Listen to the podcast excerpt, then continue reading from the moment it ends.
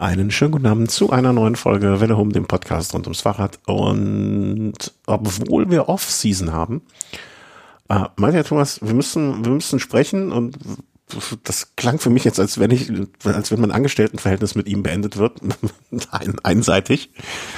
Ähm, aber es ist nicht so, habe ich festgestellt und da bin ich sehr froh drum. Guten Abend, Thomas, nach München. Ja, schönen guten Abend nach Köln. Ich bin weiter angestellt bei dir, ja? Also so im, im, im, ja, in Kooperation. Kooperation, genau. Das ist eine Kooperation. Das Beste aus beiden Welten. Band of Brothers. Band of Brothers. Ja, Marketing-Slogan eines deutschen Radrennstalls. Ich habe heute, den, ähm, ich hatte heute auch so eine Verballhornung von irgendeinem Marketing-Spruch. Oh, den habe ich vergessen. Ver, ver, ach, komme ich nicht drauf.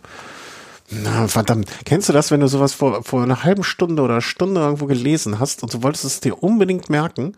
So, so irgendein blöder Marketing-Gag, also so ein Marketing-Spruch, den man, den irgendjemand ein bisschen verändert hat und er deswegen komplett anders klang und der war echt lustig und dann fällt dir eine halbe Stunde später der nicht mehr ein. Super Das geht mir oft so, ja. Aber vielleicht komme ich noch drauf, weil ich weiß, glaube ich, wo ich es gelesen habe. Oh.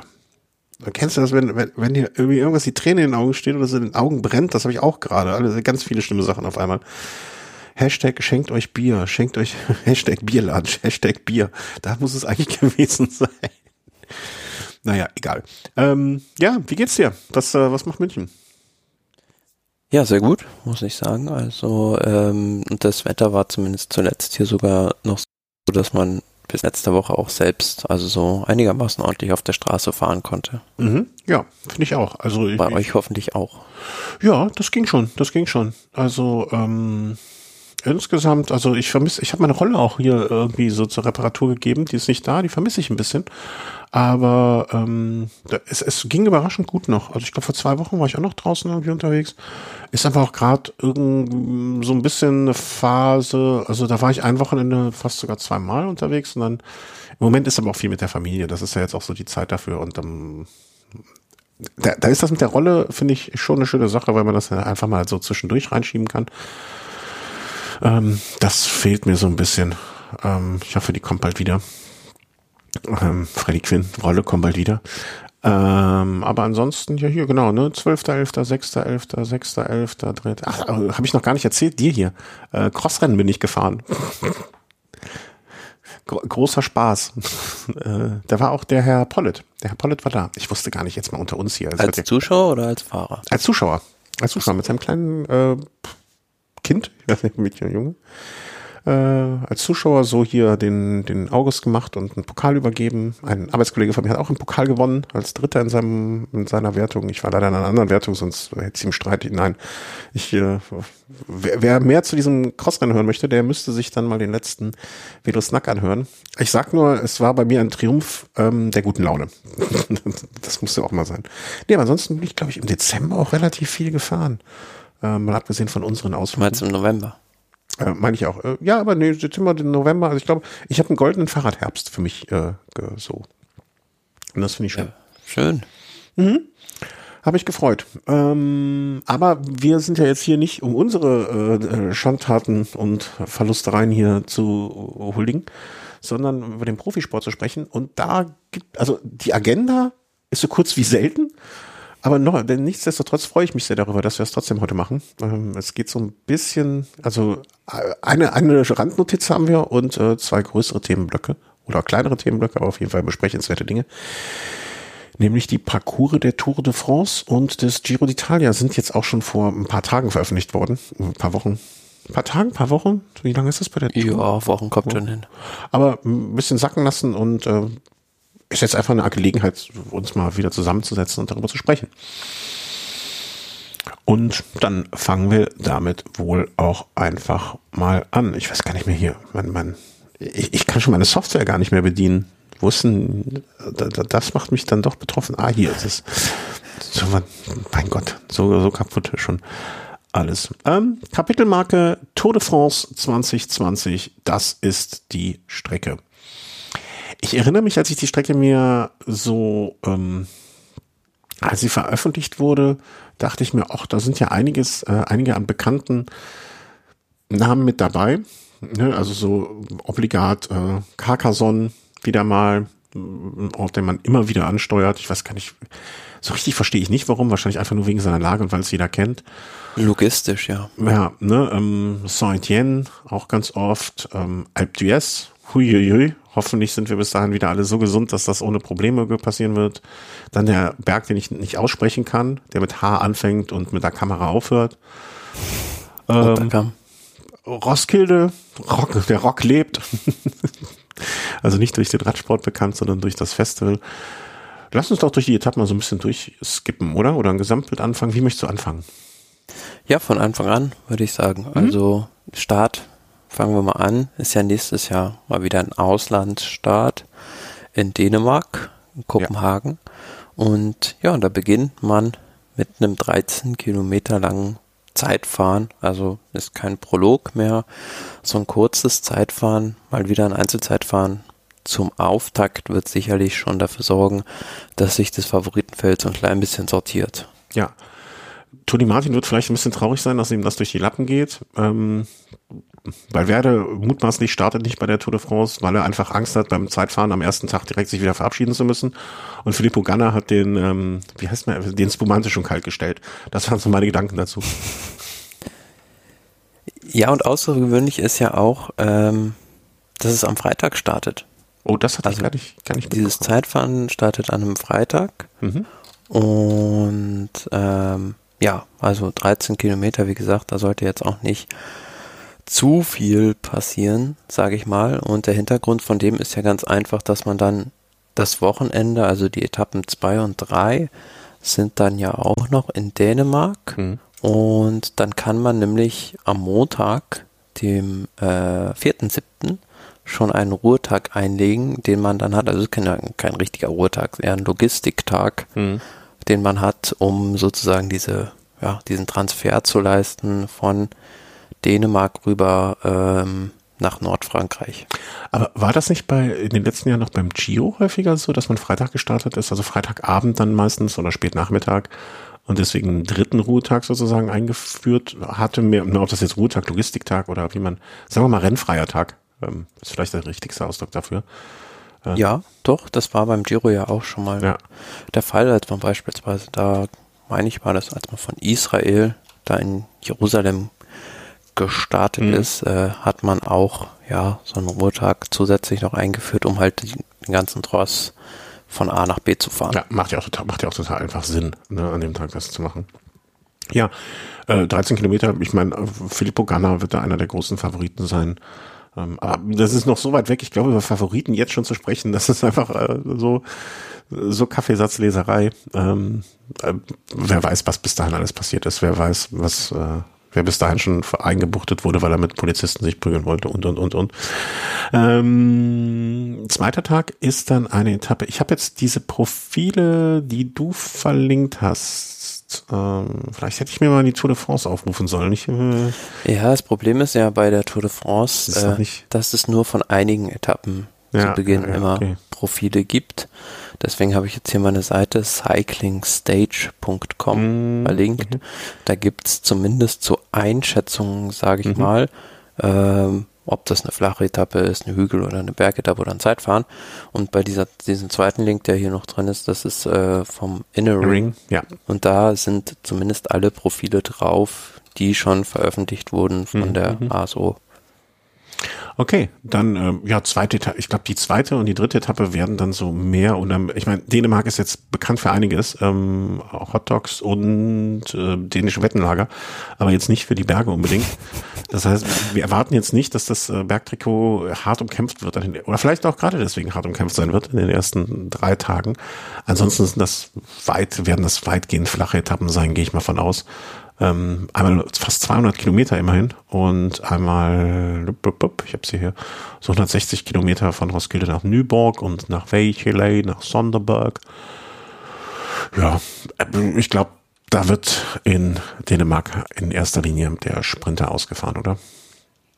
Ja, das zum einen, aber ich glaube, das wird der fast verrückteste Tour, Tourstart, den man so gesehen hat. Also zumindest von den Zuschauern her mhm, ähm, kann ich mir vorstellen, dass das noch extremer wird als das 2018 in Düsseldorf, wo halt die Straßen so mega voll waren mhm. am Rand und äh, weil die Dänen ja absolut Radsport verrückt sind. Die haben wir jetzt auch mit Jonas Wingegaard einen gehabt, der bei der Tour aufs Podium gefahren ist. Von daher, ähm, was das Publikum angeht, schon mal wird es sehr verrückt werden und auch was den Rennverlauf auf diesen ersten drei Etappen angeht, denke ich, wird das sehr, sehr hektisch werden, weil da ist ja viel Wind. Ja, das wollte ich gerade noch erwähnen, ja, genau. Und es gibt auch, ich meine auf Etappe 2 ist das, ähm, eine 18 Kilometer lange Brücke, über die man fährt, übers offene Meer. Mhm. Und da wird's, ähm, ja, da wird's wild hergehen. Also wenn da so auch nur so ein bisschen Wind ist, da ist schon, ja, so, wie soll man sagen, bedingt dadurch, dass da dieses Hindernis überhaupt kommt, äh, schon viel Hektik im Peloton. Und ähm, glaube, die heißt Great Belt Bridge auf Englisch, die Brücke. Ich habe das ja, hier gerade mal so ein bisschen, bisschen, recherchiert, ist 18 Kilometer lang. Ähm, genau, das ist auf der zweiten Etappe. Mhm, mh. Ja, also, ja, das ist ja, ähm, kennst du, kennst du, es gab mal eine Serie aus Norwegen, glaube Dänemark, Schweden, Norwegen, weiß ich, die Brücke, wo man ja auch, ich glaube, das, ich, ich weiß nicht, ob das die ich Brücke ist. Ich kenne nur den Kriegsfilm Die Brücke von Arnheim. ja, nee, ich bin ja nicht so in den Kriegsfilmen, das ist ja nicht so mein Metier. Mehr so skandinavische, gut düstere, die, die Brücke. Ich weiß nicht, ob das der ist, vielleicht was das ja ein Hörer. Ähm, vergesse ich ja immer. Ja, und es gibt also auch ne, drei Quali klassifizierte Climbs ähm, in der Gegend, also ich, ich kann mir auch vorstellen, dass der Wind ne, wirklich eine Rolle spielt, aber alles, ne, also wenn, dann wird es eine Ausreißergruppe oder ein Sprint werden an den drei Tagen, würde ich mal einfach behaupten. Aber ich finde es schön einfach, dass man auch mal wieder in den Norden geht, ne, und dass man, ich meine, wir hatten ja Niederlande, Düsseldorf. Ich, ich weiß man schon, weißt du schon, wo es danach hingeht? Nächstes Jahr nach Dänemark. Ähm, nee, das habe ich jetzt nicht im Kopf. Also man wollte ja eigentlich in diesem Jahr 2021 in Dänemark starten ja. und äh, hat es aber getauscht mit der Vendée, wo es jetzt in diesem Jahr war, aufgrund der Fußball-EM, die auch zeitgleich in mhm. Kopenhagen stattfand. Sonst hätte man das äh, gar nicht dort leisten können. Ich gucke mal, Tourstart 2023. Tour de France in Spanien, Bilbao. Ah ja, stimmt, Bilbao ist, ist dran. Ja, da gibt's auch schon, gab's auch schon die ersten Gerüchte um die ersten Etappen da. Jetzt ja. schon, das ist doch wirklich. Ähm. Naja, klar. Aber man muss sagen, äh, wo wir gerade gesagt haben, die ersten, ja, die Etappe 2 und 3 sind was für Sprinter. Die Sprinter werden bei dieser Tour de France nicht so viel zu lachen haben. Wieso? Also ich, ich, denke, da werden wir jetzt noch im Laufe der Sendung drauf kommen, oder? Ja, also es wird äh, gibt wenige Etappen, sage ich mal, die prädestiniert sind für Massensprints. Also wenn ich das auch in dieser Auflistung hier angucke, dann sind es halt Etappe 2 und 3, die mit Flat gekennzeichnet sind. Dann noch Etappe 13, 15. Dünn, lass uns doch einfach mal der, also okay, wir haben jetzt eins, zwei äh, Koppels, naja, okay, ne, das, das wird wahrscheinlich kein Hills, Mountains, also dann wären es nach dieser Rechnung eins, zwei, drei, vier, fünf, sechs Stück. Ja, und, äh, und die schön verteilt. Wie das, so, wie das so in der zweiten, ab der zweiten beziehungsweise in der dritten Tourwoche ist. Da hängt es auch immer stark davon ab, ob da nicht vielleicht doch mal eine Ausreißergruppe durchkommt, wenn mhm. die Sprinterteams schon dezimiert sind. Ja, vor allem dann so eine Etappe wie die nach Carcassonne, ne, die 15. Etappe, die dann irgendwie 200 Kilometer flach vorm Ruhetag. Das ist natürlich auch so eine Geschichte, wo sich Ausreißer gerne mal ähm, versuchen, ne? wenn man am nächsten Tag eh die Beine hochlegen kann und äh, langer Tag im, im, im, im aber ja. Lass uns mal weitergehen. Ähm, das wir haben jetzt Dänemark abgehakt und dann geht's eigentlich dahin, wo auch viele sagen, naja, hat sowas überhaupt etwas in einer Grand Tour zu suchen? Sollte das Bestandteil sein von Dünnkirchen nach Calais? Äh, oder Dünkirk, ich weiß gar nicht, wie man das richtig ausspricht, also was jetzt so international die richtige Aussprache ist. Dünkirchen, ja, Dünkirk nach Calais, aber das ist die Etappe vor der Pavé-Etappe noch sozusagen, also mhm. das ist ja hier mit hügelig angegeben, also da geht's mit Sicherheit, ja, etwas rauf und runter. Ja, das wird halt so eine typische belgisches belgisches Terrain sein, sag ich mal. Ne? Also ich will jetzt nicht sagen, dass das ein Ardennen Klassiker sein wird, aber das Also auf der Karte sieht man ja auch ganz gut, dass es da ja ziemlich nah auch an der Küste tatsächlich da mhm. von Dünkirchen hat man so eine Schlaufe, wenn man sich mal diese Tour de France Karte anguckt, das ist dann ja äh, nördlichste Punkt in Frankreich, den man da auch touchieren wird, Dünkirchen mhm. und ähm, da kann es auch, ja, denke ich, doch wieder windig werden.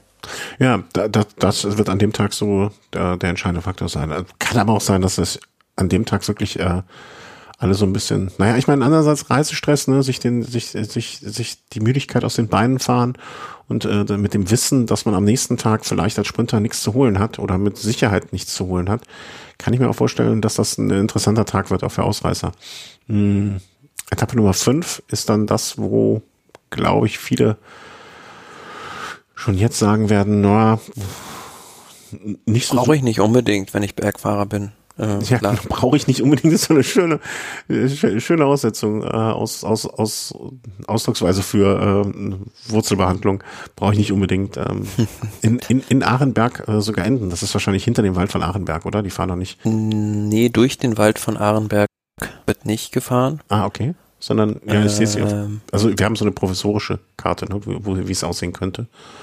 Beziehungsweise ja, also es werden da halt viele Sektoren auch angeschnitten von Paris-Roubaix, mhm. aber auch einige, die man so im Programm des Rennens noch nicht gesehen hat. Also insgesamt 19,4 Kilometer ähm, Kopfsteinpflaster an dem Tag.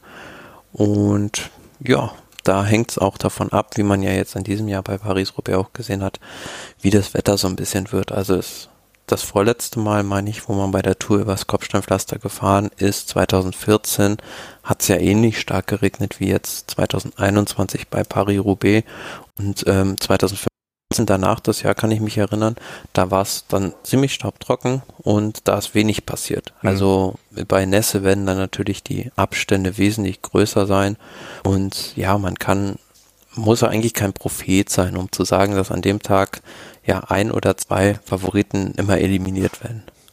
Ich glaube auch, dass, ähm, also ich kann die Streckenführung jetzt nur aufgrund des Bildes hier, was ich sehe, aber ich, ich finde es relativ clever gemacht, dass man bei Kilometer 130 von 155 hat man die zwei längsten Sektoren relativ nah beieinander mh, hm, gelegt. Ne? Die längsten Sektoren, also der, der vorvorletzte und vorletzte, jeweils 2,4 und 1, nee, wie war das hier? Ähm, ja, 2400. Genau. Ja, jetzt äh, Sektor 4 und Sektor 3, also ne, immer rückwärts gezählt, die, ist, die sind zusammen ähm, fast fünf Kilometer und die liegen sehr, sehr nah beieinander. Also ich glaube, dass, äh, ich kann jetzt schon prophezeien, ähm, dass ich glaube, dass in einer dieser beiden Sektoren das Rennen entschieden wird. Weil das liegt einfach zu, das liegt einfach taktisch so klug, dass man da angreift, hat dann vielleicht noch so rund 20 Kilometer bis zum Ziel mit nochmal zwei Sektoren. Ich sag mal, Nils Pollitz schaut sich den Sektor Nummer drei an ähm, und da wird's dann, da wird er das Ding dann abschießen.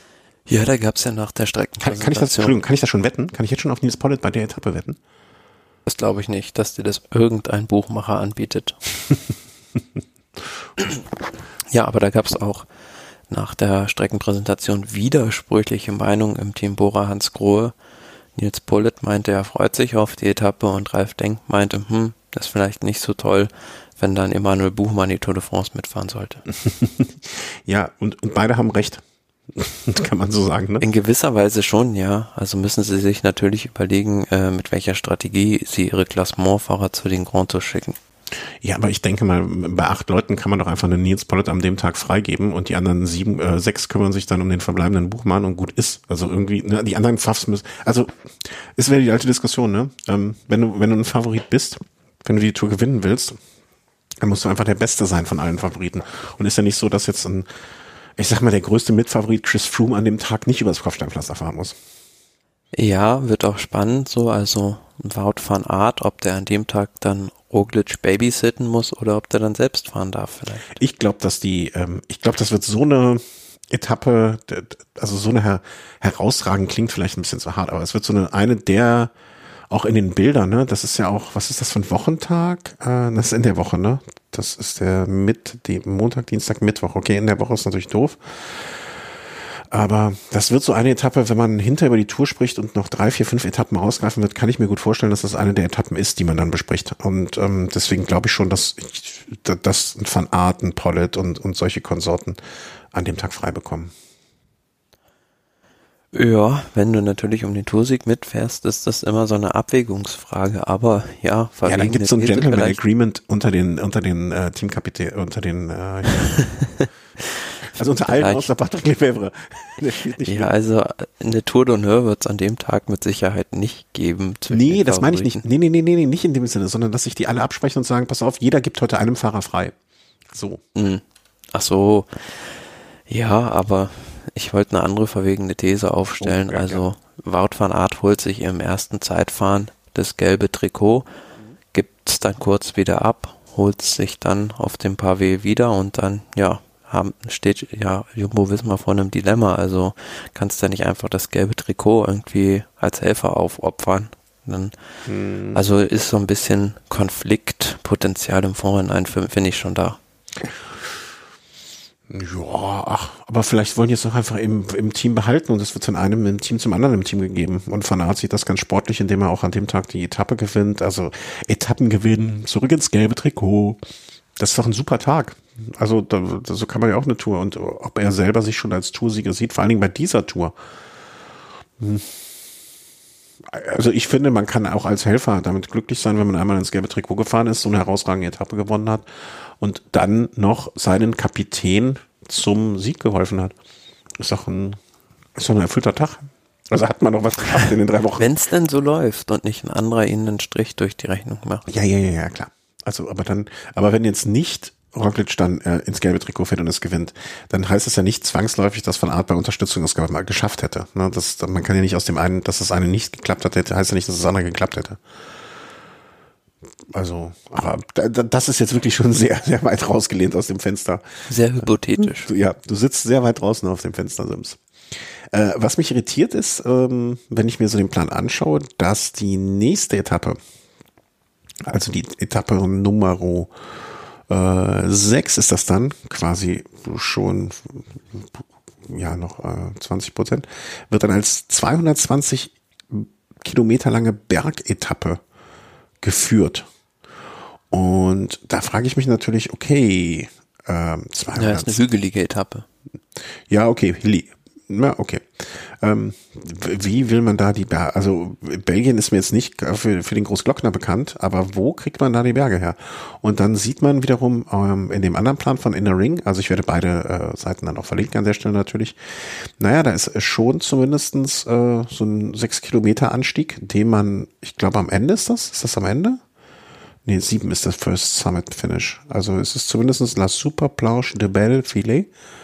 Ja, jetzt bist du aber schon bei der Etappe Nummer sieben. das ist sieben. Okay, dann ist das der. Okay, dann habe ich. Diese andere Etappe Barge nach Louis, diese Hügeletappe 220 Kilometer, also mehr oder weniger so ein bisschen so eine Überführungsetappe. Also die startet in Belgien hm. und ähm, ja durch die Laurent-Gegend, Lorraine, keine Ahnung, wie man das ausspricht, schreiben die ja auch was äh, Innering von Lumpy Roads. Also könnte dann tricky werden, aber ja, glaube nicht, dass da großartig was passiert, zumal mhm. am nächsten Tag dann die von dir angesprochene Etappe mit dem mittlerweile schon ja, klasse Tour de France Ziel La Planche de Belfi ansteht. Mhm.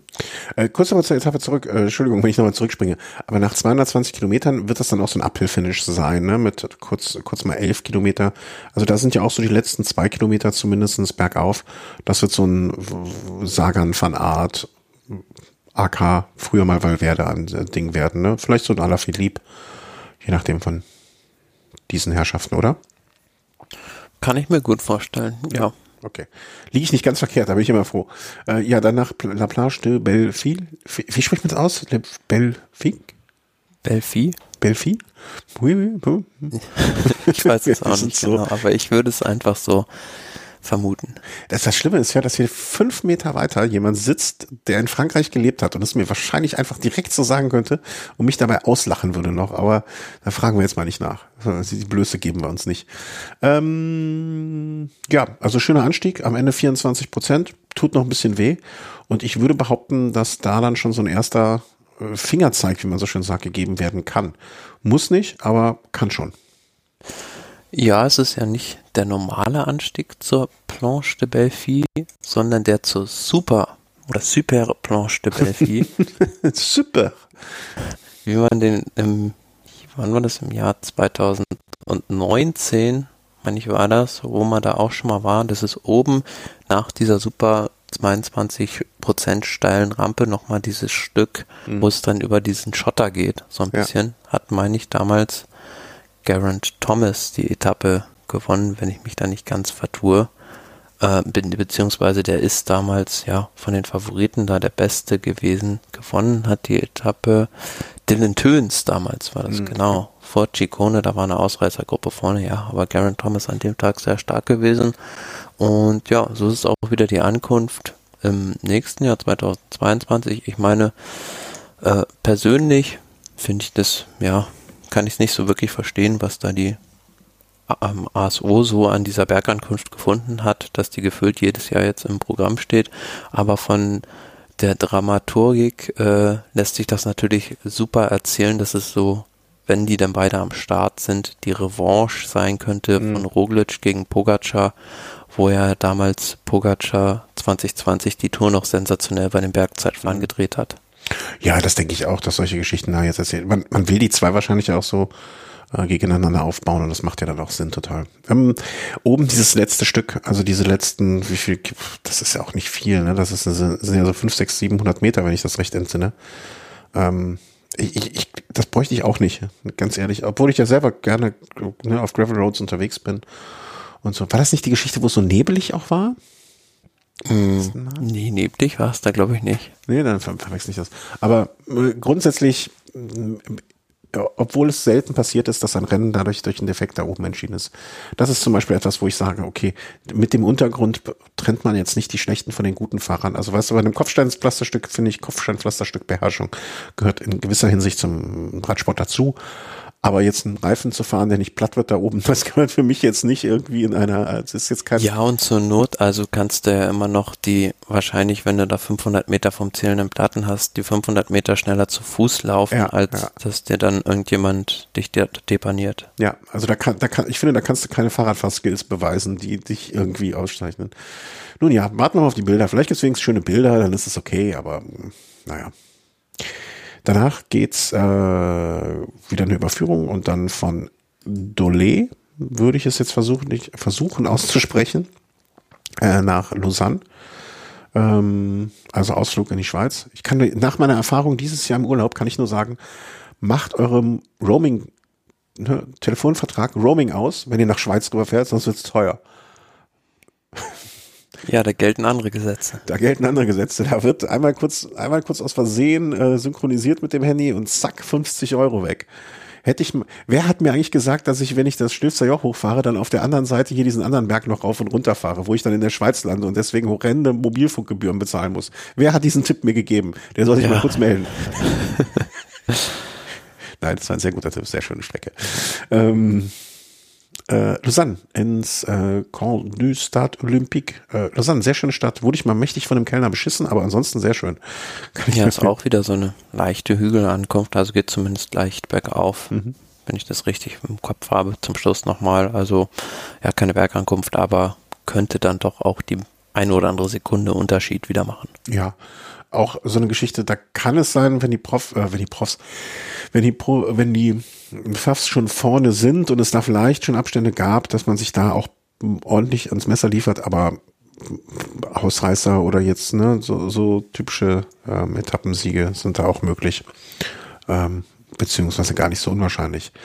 Aus äh, der Schweiz, aus Lausanne, geht es dann weiter nach, oh, wie spricht man das nun schon wieder aus? Aguilé nach Châtel. Das ist dann aber schon wieder. nach Châtel, ja. An Egle ist, meine ich, genau da der Start beim, in der Nähe des Sitzes der UCI. Mhm. Wo die halt da, ja, vorbeifahren. Also wenn man mal einen Fahrerprotest machen wollen würde, ja, das würde sich nichts Tag. besser anbieten als dieser Tag irgendwie da direkt von dem Hauptquartier der UCI den mal ordentlich in den Vorgarten brechen. Ja, genau. stelle mir das gerade so ein bisschen vor. Nicht schön. Ähm, Das war, ich bin, ich komme jetzt schon durcheinander, weil ich hier vier Fenster auf habe und alles durcheinander. Also ich muss mich mal kurz hier, glaube ich, so neu sortieren, ne? alles durcheinander. Also. Ja, und dann zum Schluss, also da gibt's ja auch schon viel von der Etappe. So die letzten, meine ich, zehn Kilometer sind das dann ja auch nur, die auf französischem Boden noch stattfinden. Das ist auch so eine Mini-Bergankunft. Na, was heißt Mini-Bergankunft? Davor geht's noch einen 15 Kilometer langen Berg hoch. Äh, Pas de Morgenis und dann Châtel Port du Soleil, also da kommt eine kurze Abfahrt und dann geht's zum Schluss nochmal so eine Welle hoch, aber ja, 10 Kilometer vom Ziel, wie gesagt, da schweizerisch-französische Grenze, da ist man einen 15 Kilometer Berg mit 6 Prozent im Schnitt hochgefahren. Mhm. Das ist dann doch schon ordentlich knackig. Ja, das ist so ein Tag, da kann man vielleicht auch mal so einen eliminieren. Nicht zwingend, dafür ist es ist wahrscheinlich noch ein bisschen zu leicht, aber wehtun kann man da seinen Mitfahrern ähm, schon mal, denke ich. Und ähm, wehtun wird dann auch am nächsten Tag mit Sicherheit die Etappe Nummer. Das ist aber erstmal Ruhetag, ne, kommt dann. Ähm, da ja. fährt man dann, ähm, nee, Ruhetag muss man auch nicht groß reisen, finde ich, werden die Fahrer, vielleicht bleibt man sogar im gleichen Hotel mal. Hm, das ist ja alles da in, in, in der Gegend. Und ähm, geht es dann am nächsten Tag von Morsin, der Wintersportort, nach. Megève. Megève. Oui, oui. Ähm, und dort gibt es dann, ja, das, was man, glaube ich, den klassischen Rollerberg nennen kann, oder? Der, der Berg ja, doch. Zu, nach Megève. Also 21 Kilometer bergauf aber jetzt nicht so richtig, richtig, richtig steil und auch nicht, also man fängt von 608, von 603 Höhenmeter geht man auf 1460, also das ist jetzt nicht richtig, richtig schlimm. Nee, also ich denke mal. Könnten wir auch. Da wird, die, das könnten wir auch noch so, ich will nicht sagen locker meistern, aber so langsam stetig bergauf wird sich da nicht so viel tun. Nee. Ähm, und nach dem Ruhetag wieder einrollen. Nächster Tag ist dann Etappe Nummer 11. Ich brauche einen dritten Monitor hier irgendwie angeschlossen. Ich krieg's nicht. Ich brauche mehr Monitore. Das Schlimme ist, ich habe hier einen Monitor. Ja, hm? Bitte. Ich habe einen dritten Monitor hier stehen, aber ich kriege den nicht angeschlossen. Ich doof. Ich weiß nicht wie. Mhm. Äh, Albertville, der Ort der Olympischen Spiele, wann war das? 92, kann das sein? Nach das Col kann sein, ja. Granon.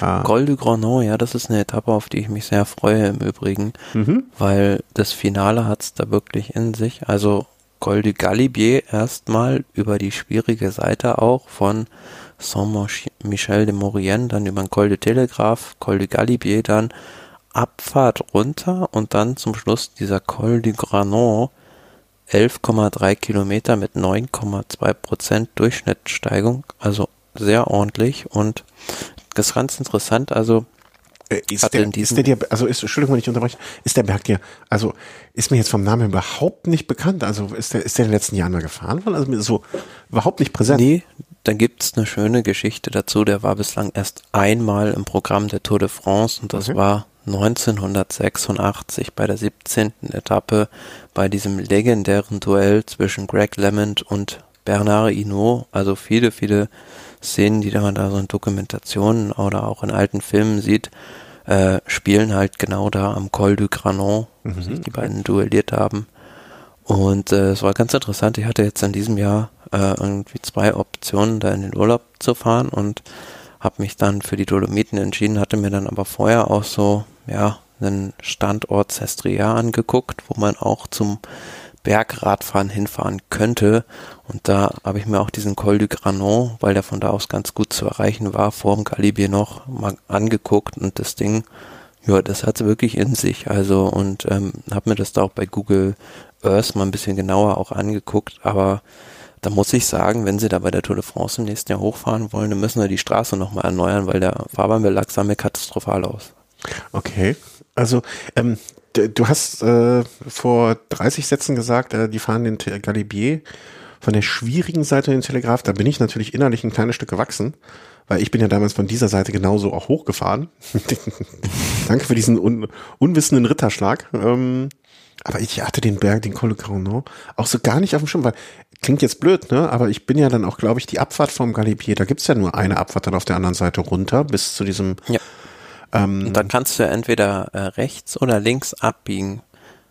Äh, Und dann- oben oder wenn man so ein bisschen runtergefahren ist schon? Unten, wenn du halt Genau. quasi am Ende der Abfahrt bist. Und wenn du dann nach ja, rechts abbiegst, dann kommst du quasi in das Tal, kannst du noch so ein Stückchen weiter runter ins Tal fahren und, und fährst kannst dann Richtung dann Alpe d'Huez. Irgendwo oder so fahren. Ja, ja, Richtung Alpe d'Huez da hinten, ne? Also das Genau. ist die Richtung.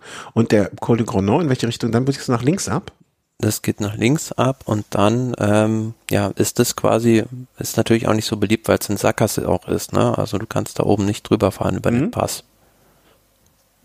Aber merke ich mir mal. Also, äh, also nee, merke ich mir jetzt mal vor, dass ich mir das genauer angucke während der Tour, um dann, weil ich fand die Gegend ist einfach, also ne, jeder, das jetzt hier euch, unseren Hörerinnen und Hörern zu sagen, ist natürlich auch in gewisser Hinsicht albern, weil das wisst ihr ja selber, aber ich weiß noch, ich bin damals mit dem Christoph, äh, der mittlerweile nicht mehr irgendwie online aktiv ist vom Rennradblog CH, äh, bin ich damals den Telegraph von den Galibier gefahren und dann ist er noch den Croc-Fer, ist der auch da in der Nähe? Croat Fair, ja, Ja. ist da auch in der Nähe. Der ist den noch hinterher gefahren, habe ich mir ja geschenkt. das musste nicht mehr sein. Bescheuerte Idee. Naja, ich war auch kaputt. Äh, okay, ja, toller Tag. Ist auch ein, ist, ist das jetzt, ich bin immer mit den Wochentagen, klingt blöd, aber mir ist das immer so, ich, ich mag das gerne, dass das ein Dienstag ist, ne? äh, Montag. Super, ein Montag. Nee, äh, Dienstag. Naja, egal, ob Montag oder Dienstag, Hauptsache Wochenende. Ähm, wann ist das denn? Vielleicht habe ich da Urlaub? Kann es sein? Das ist der 13.7., also Ich glaube, da habe ich Urlaub. Ist, ich weiß nicht genau, also was das jetzt für ein Wochentag, 13. ist ein Mittwoch, ja. Ja, Mama, Papa. Oh, ich in Frankreich. Fällt mir gerade ein, glaube ich. Ja, und am Donnerstag danach, der Tag, die Etappe wird ja vielleicht noch schöner mit der Bergankunft in Alpe d'Huez. Ja. Hm, hm, hm. Ich weiß es nicht, ob das. Also ich habe immer noch, äh, das ist jetzt thematisch natürlich eine ganz andere Ecke. Ich habe immer noch Angst vor größeren Menschen, also keine Angst vor größeren Menschenmassen, aber ähm, bin da immer noch irgendwie, fühle mich nicht wohl mit. Aber das wird auf jeden Fall, äh, ja, im Prinzip ist das, äh, wird das einfach ein Radsportfesttag. Also Ja, es ist so ein bisschen umgedreht, die Etappe vom Vortag. Also da fahren sie halt den Galibier von Briançon aus Mhm. hoch. Also quasi, was ich sagen wollte, dieser Col du Granon ist halt auf Hälfte der Strecke sozusagen zwischen nach der Abfahrt vom Galibier, wenn man dann da wegfährt und äh, in Richtung Briançon fährt und dann biegt man nochmal vorher ab. mhm. Und äh, ja, am nächsten Tag startet man in Briançon, die nächstgrößere Stadt da, und fährt dann den Galibier über den äh, Lotharie hoch und da fährt man dann danach über den Col de la Croix Fer, von dem du gerade gesprochen hast, Mhm. da wieder runter und dann Alpe d'Huez. Also so, so der, der Radsport-Romantiker in mir äh, vergießt gar Tränen bei diesem Tag. Ich hoffe, es ist schönes Wetter. Ich hoffe, es passiert nichts. Ne? Also niemand wird von einem Motorrad angefahren.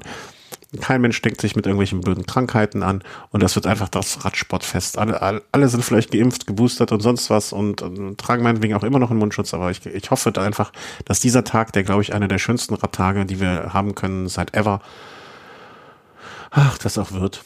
Wahrscheinlich wird gar nicht so viel passieren, aber ich will, also das ist so, so für, wahrscheinlich, wenn die sich alle egalisieren oder sonst was. Das wäre schön, wenn es an dem Tag auch irgendwie um irgendetwas gehen würde, aber die Gegend ist so schön, die Strecke ist so schön. Alleine das ähm, wird ein Fest.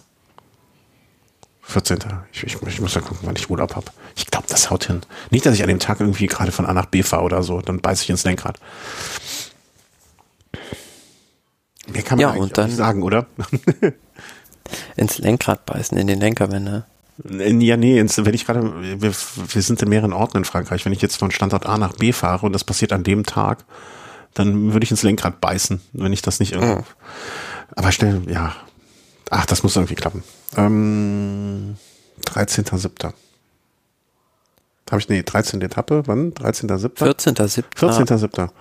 Es ist die zwölfte Etappe. Ah, okay, okay. Ja, wird ein Radsportfest. Machen, wir- machen, also machen wir uns nichts vor. Das können doch nicht mal wir verhindern. Ähm, das, ja, also Alpe d'Huez. Wel- Welchen Berg, wenn du jetzt den, die Wahl hättest, den äh, Col de la Croix-Fer, Croix-Fer, Col de Galibier oder Alpe d'Huez, welchen würdest du am liebsten mal fahren? Den Galibier. Aber auch bitte nicht die Seite vom Lotharie. Nee. also über den Telegraph, ne? Ja. Ja, musst du auch mal machen. Das sollten wir vielleicht mal zusammen machen irgendwann. es ist wirklich. Und wenn ich da einfach, wenn ich da hochkomme ohne große Probleme, also ich fand zum Beispiel ähm, den, den, den, das Stifter Joch letztens anspruchsvoller insgesamt als äh, diese Strecke, als das hochzufahren. Ich weiß nicht, ob das höhenmetermäßig so ein großer Unterschied ist oder oder längenmäßig, aber ich hatte oben zumindest weniger, weniger Sauerstoffprobleme als äh, auf dem Joch. Aber es ist ja auch ein paar Kilometer weniger hoch, ne? Und ja, ist noch ein bisschen höher, der Stiftserjoch, als der Galibier. Ja, so sag ich mal. Jo, danach den Tag, den können wir knicken. Ja, wird gesprintet. Also zumindest die, die das äh, über, überstanden haben, einigermaßen. Von äh, Bo nach Saint-Étienne. Und äh, danach geht es dann bei Etappe Nummer 4, also das wird dann so ein ruhiger Zwischentag. Am Ende genau, danach kommt dann diese Etappe Saint-Étienne nach Mont und das ist wieder diese Ankunft, die wir ganz oft haben, hatten, schon bei der Tour auf diesem Flugfeld, wo vorher dieser Berg mit drei Kilometern und zehn Prozent kommt. Weiß mhm. nicht, vielleicht erinnerst du dich daran noch, äh, das bekannteste war wohl damals, als da Pinot und Bardet sich um den Sieg duelliert haben mhm. und dann äh, Stephen Cummings am Mandela Day ihn den Sieg weggeschnappt hat. Das, ja, so, so ganz dunkel. Aber ich glaube, das sind so Ecken meines Hirns, die ich da ganz schnell wieder vergesse. Das ist die nach Saint-Etienne, ne? Saint, Saint das ist die nach Monde. Monde. Also Saint-Etienne nach Monde, ah. Etappe 14. Ah ja, okay, okay. Und danach geht's dann nach Carcassonne, also die unvermeidbare Spuntankunft dort äh, in dem Mittelalterstädtchen. Ja, und dann haben wir schon wieder Ruhetag. Ne? Also ich finde es ein bisschen schade, muss ich sagen, dass diese Etappen Samstag, Sonntag, ähm, die für mich zumindestens in der, in der Zuschauer, also wie soll man sagen, ne, in der, in der Attraktivität attrakt, für die Zuschauer deutlich geringer sind als jetzt die Etappe Nummer 11 und 12. Das ja, aber du hast völlig recht. Also die Etappe 16. und 17.7., das ist der Sonnabend und der Sonntag, also Saint-Etienne nach Monde und Rodé nach Carcassonne. Mhm das sind halt eher so zwei Etappen, hm, da, das haut die Leute jetzt nicht vom Hocker, sage nee. ich jetzt mal. Also, also das, äh, ich denke mir halt auch eher so, die Überlegung der Franzosen ist halt dahinter im Prinzip gar keine, weil die sich sagen, die Franzosen haben sowieso alle Sommerferien und denen ist es dann ja halt auf gut Deutsch gesagt scheißegal, an welchem Wochentag da irgendeine Etappe ist. Die Idee frei. dahinter ist keine Idee. das gefällt mir. Ja, vielleicht ist es wirklich so. Ne? Oder, oder, also nach dem Motto, ey, wir zeigen es unter der Woche, dann haben die Leute noch, ein, am Wochenende gucken sie eh. Vielleicht ist das auch so der Gedanke, ne? Also. Auf der anderen Seite ist es natürlich auch, denke ich mal, cleverer, eine Ankunft wie Alp d'Huez jetzt nicht am Wochenende stattfinden zu lassen. Dann wäre äh, das Risiko, dass da irgendwas passiert oder dass da noch mehr Leute irgendwie alkoholisiert am Straßenrand stehen, dann doch eher größer. So ist vielleicht noch ein kleines Hindernis zusätzlich, dass es an einem Wochentag ist, wo vielleicht Meinst viele du? Leute, die aus dem Ausland kommen, nicht Zeit haben. Ich glaube, hm, muss ich mal drüber nachdenken. Ich habe gerade zwei, zwei Gedanken in meinem Kopf. Der Gedanke Nummer A, wenn du da besoffen den Berg, am Berg randalieren willst, dann machst du das eh. Also weißt du, wenn, also ich glaube, wenn das Wembley, Wembley-Finale in England ähm, im, im Stadion nicht an einem Sonntag gewesen wäre, Mittwoch, hätte es da nicht weniger Krawalle gegeben. Also so, das, das glaube ich einfach. Und vielleicht machst du es dann eher sogar noch einfacher, indem du den Leuten sagst, okay, die sind eh eine Woche da, dann können sie wenigstens zwei Tage hier raus ausschlafen, bevor sie nach Hause fahren. gibt's für mich jetzt äh, für so für die für deine Theorie als gegen die Theorie ähm, einiges an Argumenten. Ähm, Montag Ruhetag äh, ne, in Carcassonne wird dann wieder gestartet, das heißt da auch wenig Transfer. Ich finde überhaupt insgesamt das so, wenn man sich die Tour mal anguckt, dass die sehr kompakt ist im Sinne von wenig Trans, nicht wenig, also kurze Transfers, kurze Wege, Start und Ziel sehr oft sehr nah mhm. beieinander und so. Ich glaube, dass das auch so eine Tour für die Fahrer, also eine Tour für die Fahrer klingt blöd, aber das ist so eine, dass man versucht, den Stress so ein bisschen rauszunehmen aus dem Drumherum. Ja, und vielleicht will man da auch ein bisschen klimafreundlicher werden, wenn man dann nicht so oft mit den Autos durch die Gegend fahren muss, mhm. irgendwelche großen Transfers machen muss. Also man sieht ja so, also da, bevor man nach Paris fährt, diese Strecke kann man vielleicht dann auch mit dem TGV fahren, mhm. beziehungsweise die Fahrer, die das Material muss ja sowieso transportiert werden. Aber generell, ja, hast du schon völlig recht und es ist eine sehr ostlastige Tour. Also der Westen Frankreichs wird da kaum berührt. Ja, ja, das hat man aber ja immer mal, dass der eine Teil mehr bevorzugt wird als der andere. Aber ich finde das, äh, ich finde das gut mit diesem Stress aus den ganzen rausnehmen. Äh, nach der, dem Ruhetag am Dienstag geht es dann weiter mit einer, wie ich finde, komischen, so, so wie als wenn man sich mal wieder an die Berge gewöhnen müsste, Tour, ne, äh, Etappe. Also ne, zwei Berge, die auch gar nicht so ohne sind, aber mhm, dann wieder. So eine Ausreißer-Etappe.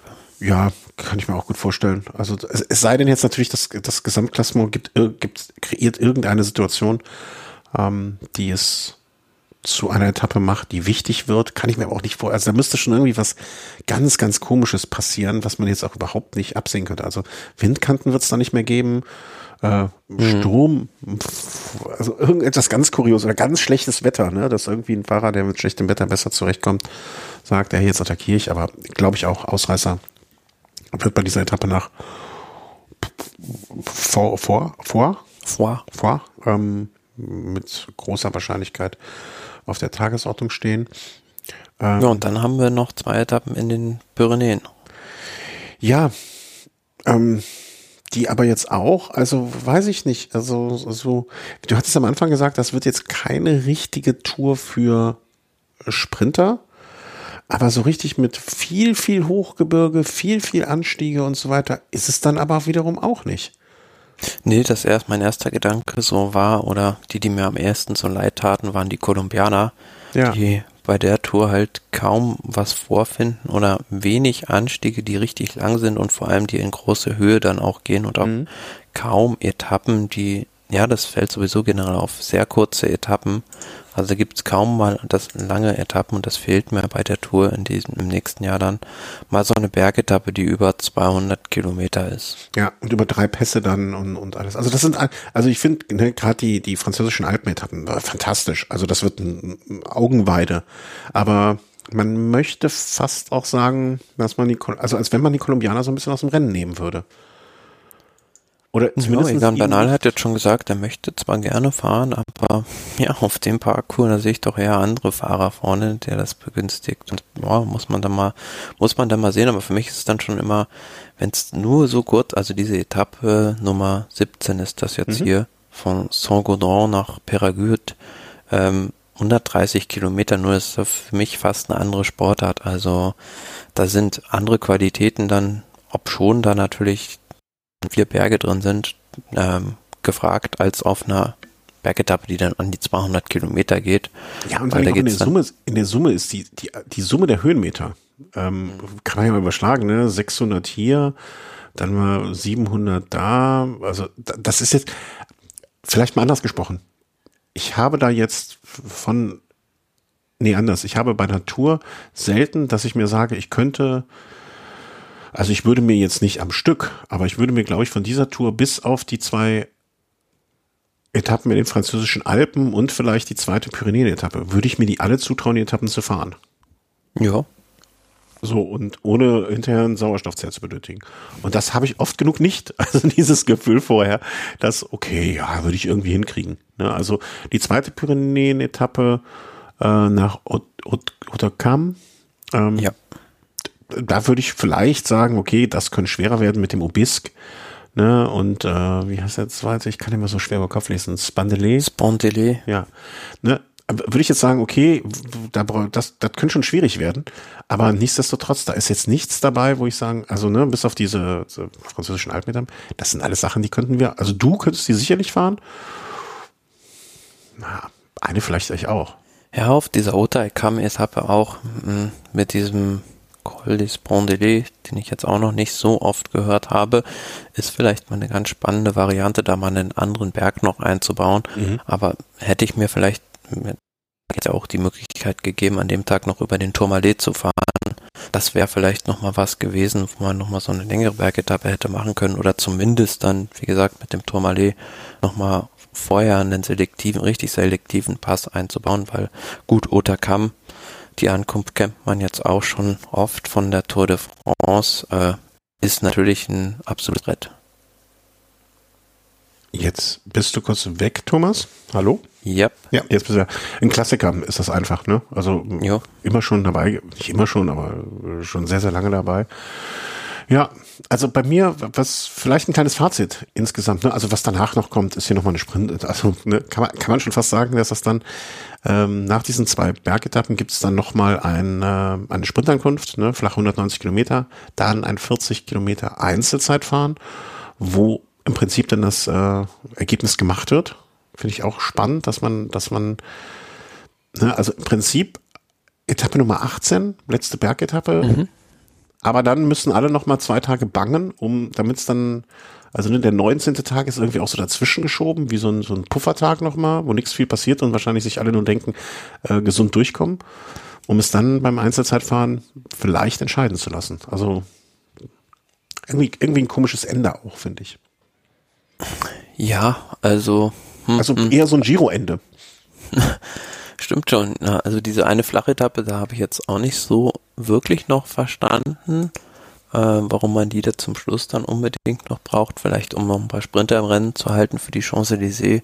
Aber ja, gut, wenn ich jetzt die Tour de France so auf einer Notenskala wie in der Schule bewerten müsste, würde ich sagen, es ist eine ja, 2 bis 2 minus, also ist für jeden was dabei. Hm. Ähm, die Abzüge, also zu der Note sehr gut reicht es leider nicht, weil, wie gesagt, so eine längere Bergetappe dann auch mal fehlt. Aber ansonsten finde ich das eine sehr ausgeglichene Strecke. Hm.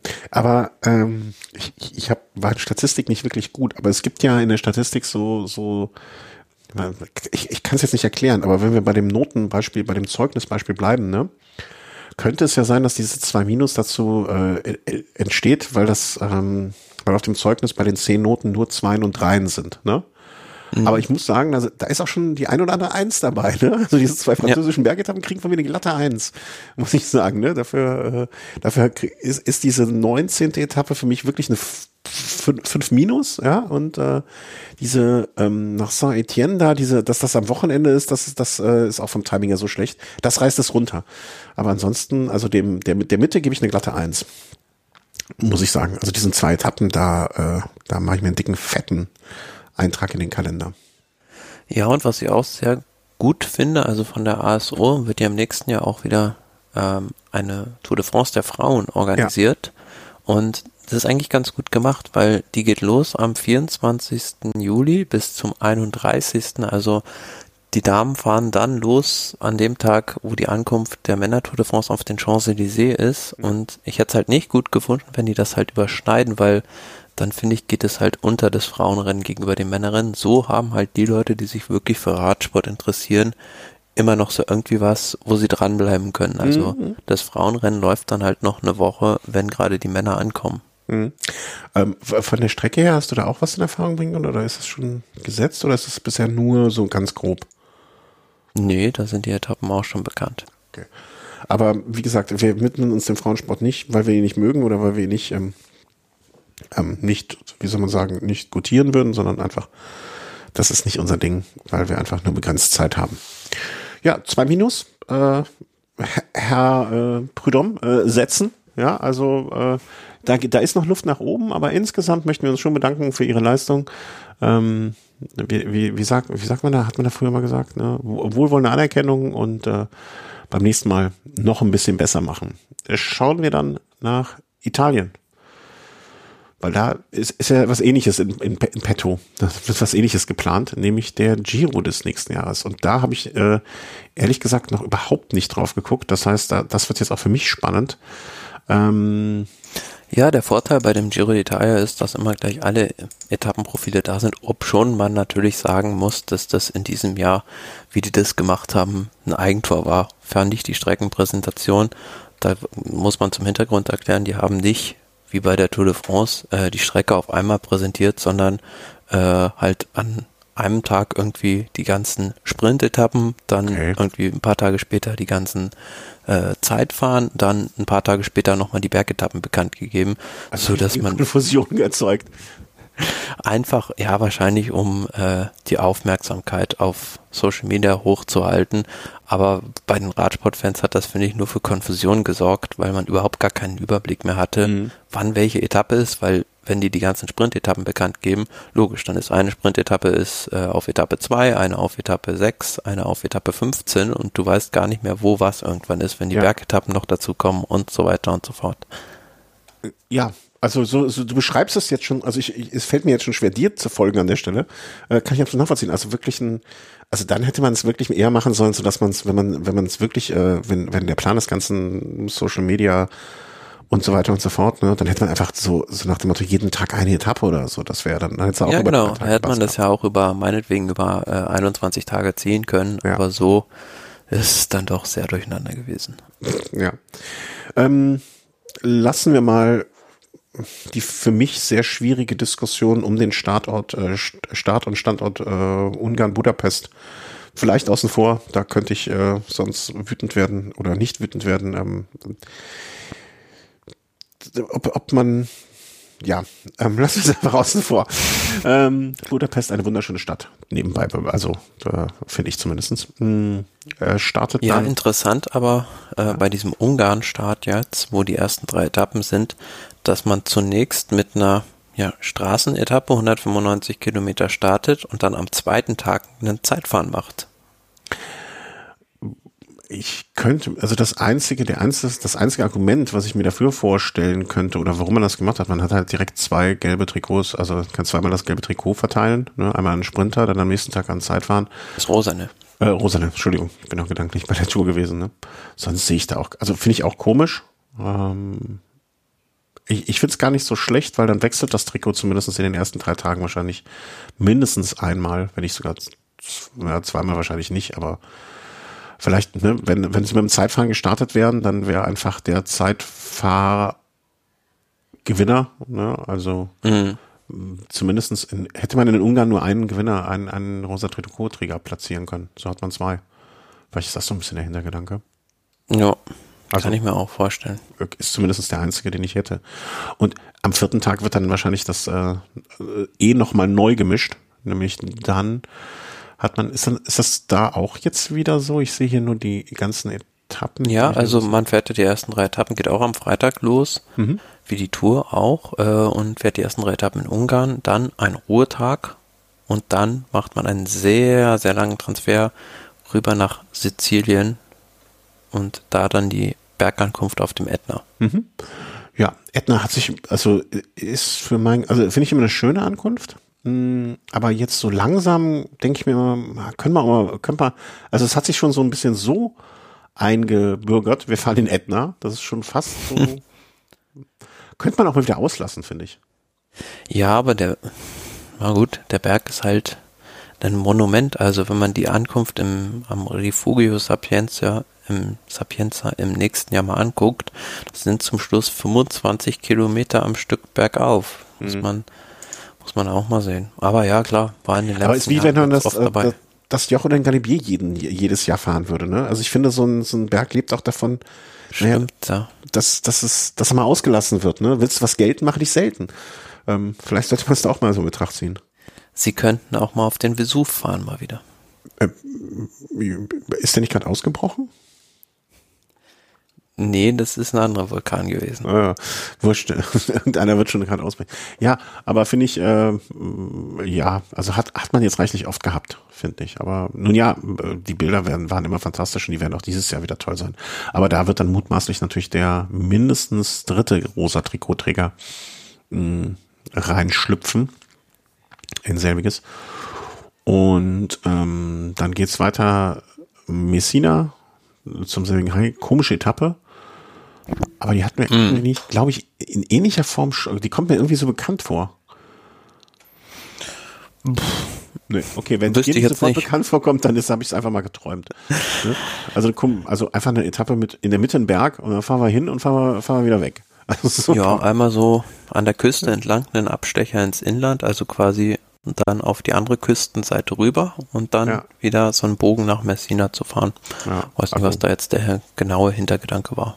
Aber man, man, also ist ja jetzt auch nicht so groß da unten, dass man jetzt tausend Möglichkeiten hätte. Muss man auch mal. Ich kann mich nur äh, erinnern, beziehungsweise äh, das hat mich auch mal von einem Sizilienurlaub abgehalten, dass die Straßenverhältnisse da sehr schlecht sind. Hast du auch mal erzählt, wo du da mal ja, in der Gegend warst? Ich war in, ich war quasi auf der anderen Seite äh, der, der, der Meeresenge oder des, äh, des Meeres und konnte da auch rüber gucken. Also was nah. Aber da hatte ich mich ja vorher erkundigt, ähm, da sind wir, äh, führt es auch diese Küstenstraße lang, ne? Da sind wir immer lang gefahren. Mhm. Und da hatte ich mich erkundigt, ob ich ein Rennrad irgendwo mieten kann, mal um einen Tag, ne, wenn man in so einer schönen Gegend ist. Ne, da gab es kein Rennradverleih, weil die haben gesagt, nee, pff, bei den Straßen ganz knicken, fahren alle Mountainbike. Sehr, sehr, sehr, sehr traurig eigentlich, aber naja. Also es kann auch sein, dass dann wieder an der Gegend ähm, Wer weiß, wenn, wenn der Giro kommt, ist es ja oft so, dass die Kommunen da plötzlich Geld bekommen und die Straßen neu gemacht werden. Ja, aber da war das, glaube ich, nicht so, wenn ich mich recht entsinne. Also da war immer noch relativ viel kaputt. Äh, und das könnte Hat alles sein, die Drangheta. Hm? Hat alles die Drangheta. Ja. Ähm, die Etappe Nummer 6 könnte da auch so ein bisschen in der Gegend, ich bin ja so schlecht in Geografie, wo wir da waren, muss ich mal hier die, die, die, die Regierung befragen. Von äh, Etappe Nummer 6 ganz einfaches, schlichtes Ding. Wird eine ganz flache Etappe sein. Mit der Sprintankunft von äh, Palmi nach Scalea. Scalea. Ähm, schöne Gegend da, ich, auch nicht so viel Wind. Also ich glaube nicht, dass da irgendwie groß was passieren wird ähm, äh, mit Windkanten und so weiter. Wird, wird, wird ein ruhiger Tag. Im Gegensatz zur äh, Etappe Nummer 7 am Freitag von Diamante nach Potenza. Ich dachte immer, ich glaube, ich weiß es jetzt gar nicht. Ich glaube, gerade schließt sich bei mir so, kennst du das, wenn, wenn man auf einmal mh, hm, so eine Erkenntnis hat, die es wurde, es gibt von Campagnolo eine Baugruppe, also ne, hier Superrekord, mhm. Rekord, Athena und so weiter. Und ich dachte mir aber, warum nennen die ihre Gruppe Potenza? Ob das wohl damit mhm. zu tun hat mit dem Hügel? Das kann sein, ja. Ich hoffe also. es mal sehr. Alle anderen Erklärungen bisher waren mir ein bisschen äh, suspekt. Mhm. Ist auch so eine Etappe, die an der Küste so im Prinzip startet äh, und dann so nach Mittelitalien reinführt. Und ja, sehr, sehr wellig, auf jeden Fall hügelig. Da geht's nur rauf und runter, kaum ein flacher Meter. Ja, könnte so eine Etappe sein, also würde ich jetzt, jetzt schon auf Ausreißer tippen. Mhm. Ähm, weil ich glaube, für das Gesamt, also es, es sei denn, es hat sich jetzt ähm, beim Ätna schon jemand wirklich massiv abgesetzt und muss jetzt schon attackiert werden, halte ich aber für unwahrscheinlich, dass es jetzt zu diesem Zeitpunkt schon ähm, so weit gekommen ist im Gesamtklassement, ähm, dass man da jetzt von Seiten der Favoriten äh, schon große Attacken fährt, aber könnten, könnten ein interessanter Tag werden auf jeden Fall.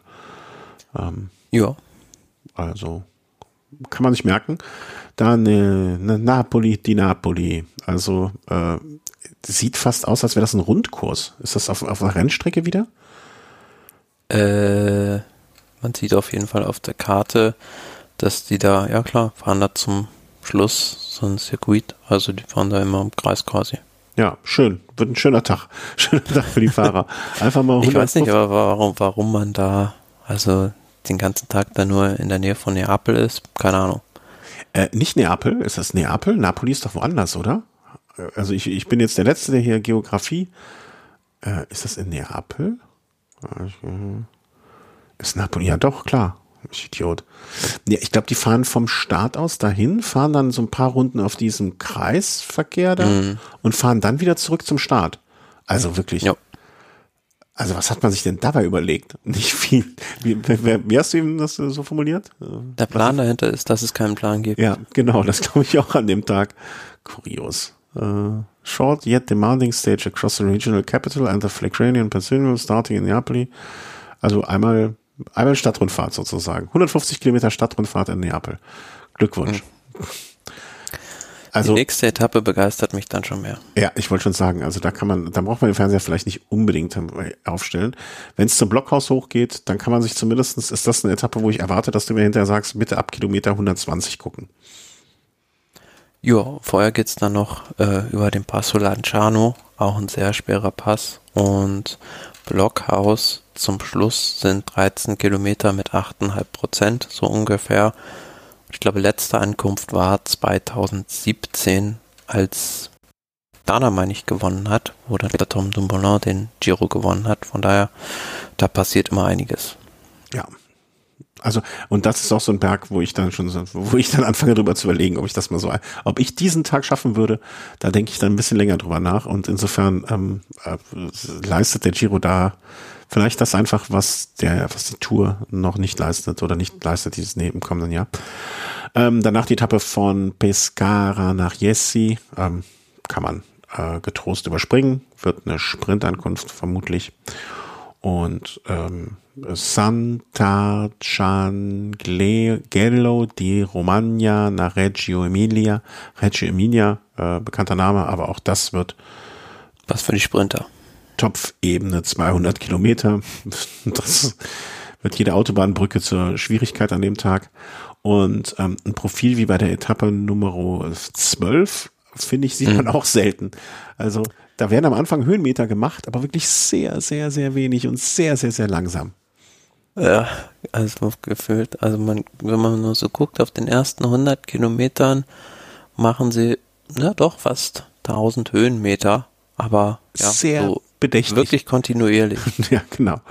Da muss sich jetzt keiner an, also ne, da, da wird der, ähm, wird der Garmin immer so ein, zwei Prozent wahrscheinlich anzeigen. Ja, und dann fährt man halt, also es ist so ein bisschen, hm, erinnert mich an Mailand, Sanremo, fährt man aus dem Inland an die Küste, an die ligurische Küste dann, fährt dann nochmal ins Inland, so ein bisschen, ja, schon mhm. ein bisschen schwereren Berg, Montebecco, ähm, um dann nach Genua über eine Abfahrt zu gelangen. Ja, stimmt. Der, der, der Vergleich zu Mailand Sanremo ist wirklich gar nicht schlecht. Also das äh, beschreibt das ganz gut. Ist vielleicht nur halb so lang, ja, ein bisschen, nicht ganz halb so lang, aber. Ja, und passend dazu startet ja auch die nächste Etappe dann in Sanremo. Ja. Ähm, warte, ich habe mich jetzt hier wieder verklickt. Das ist dann die Etappe Nummer Etappe 13. 13. Ja, von Sanremo nach Cuneo. Ja, ich wollte schon sagen Cunego. Ähm, fast das Gegenteil. Also auch dort nimmt man ganz am Anfang dann den Hügel und bewegt sich dann auf sehr relativ hohem Niveau. Also auf äh, großer Höhe will ich nicht sagen, aber fast äh, 700, 800 Höhenmeter über dem Meeresspiegel mhm. gondelt man so durch die Gegend. Auch, aber auch, also diese beiden Etappen, es könnte natürlich sein, dass die Etappe vorher ähm, wirklich auch im Stile eines Mailand Sanremo am Ende entschieden wird. Ne? Und das ist da so eine Attacke à la Philippe oder weiß der Geil, weiß ja noch gar nicht, wer der startet, wenn er überhaupt startet. Ne? So ein so ein Kandidat wäre das. Aber ähm, diese Etappe auch, ich sag mal, min, minder mittelspannend. Ähm, zumindest auch im Vergleich zu der danach, Santene nach Torino. Wobei ich da auch mir wieder mal den Kurs, glaube ich, angucken möchte, weil das ist auch wieder so ein Rundkurs, Runddingens. Oh ja, das ist also völlig verrückt, finde ich, diese, diese Strecke. Äh, geht im Prinzip wie so ein, ja, wie soll man das sagen? Fast schon wie die Figur von Frankreich so ein bisschen ja. durch Turin und äh, fährt den ganzen Tag da so ein, ein, zwei Hügel rauf und runter die ganze Zeit. Fast wie so ein WM-Kurs. Ja. Ein bisschen kürzer oder Olympia, Olympiakurs oder so.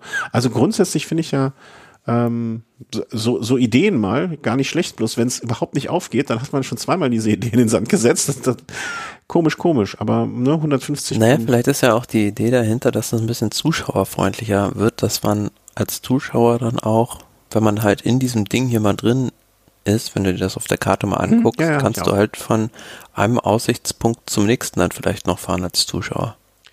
Da fehlt mir ehrlich gesagt so ein bisschen die, äh, wie, wie, wie heißt das hier, der Maßstab. Also ich glaube, ich kann mir schwer vorstellen, dass du da von einem Platz zum anderen so einfach rüberkommst in, in schneller Geschwindigkeit.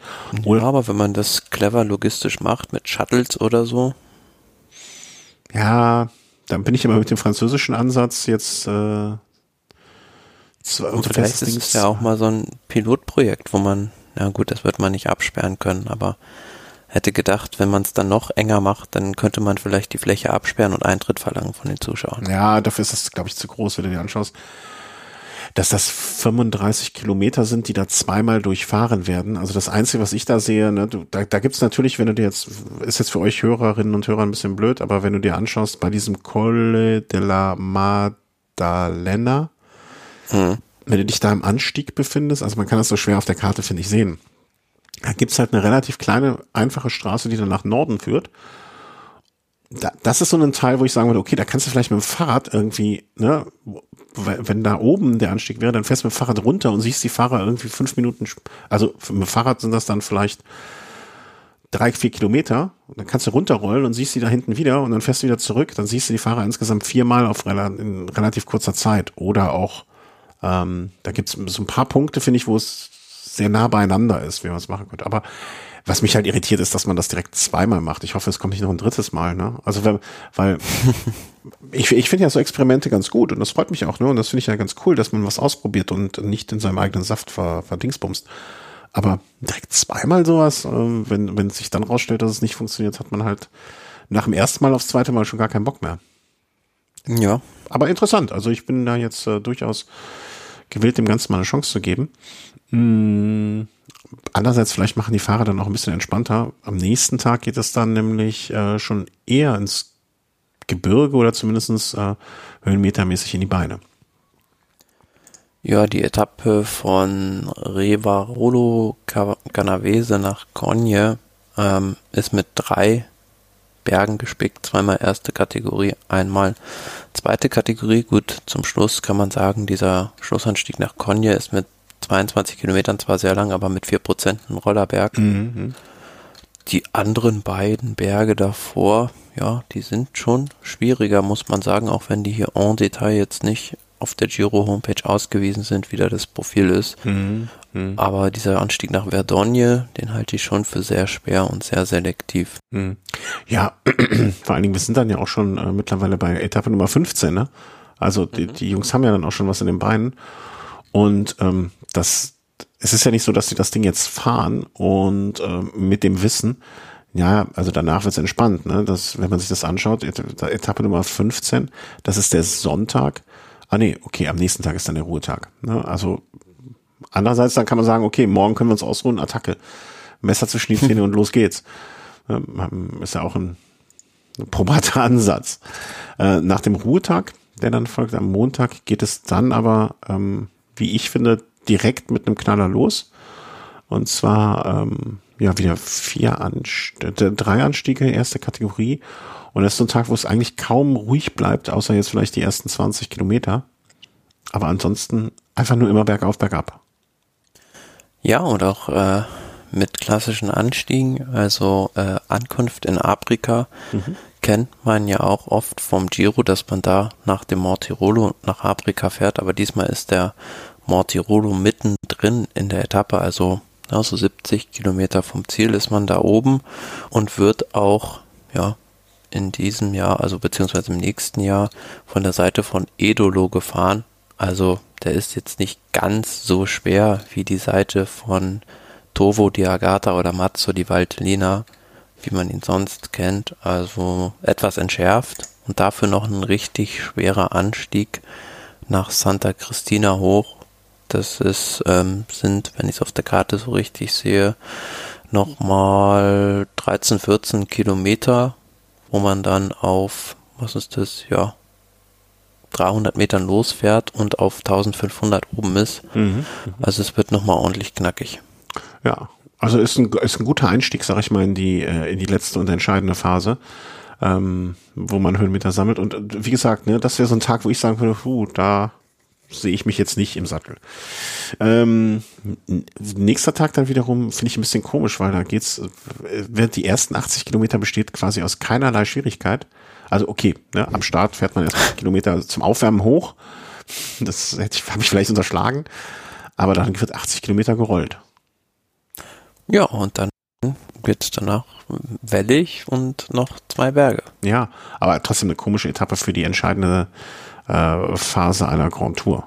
Also da sehr unkonventionell, also so eine Etappe sieht man auch selten, ja, absolut. Also kann mich so ein bisschen an die Ecke da erinnern, wenn ich mich jetzt nicht völlig irre, ist es da ähm, Valsugana-Tal. Mhm. Also von wenn man da Trento aus nördlicher Richtung gesehen links in das nächste Tal von Trento abbiegt, dann kommt man da in dieses Valsugana-Tal, Löweneck heißt das meine ich auch.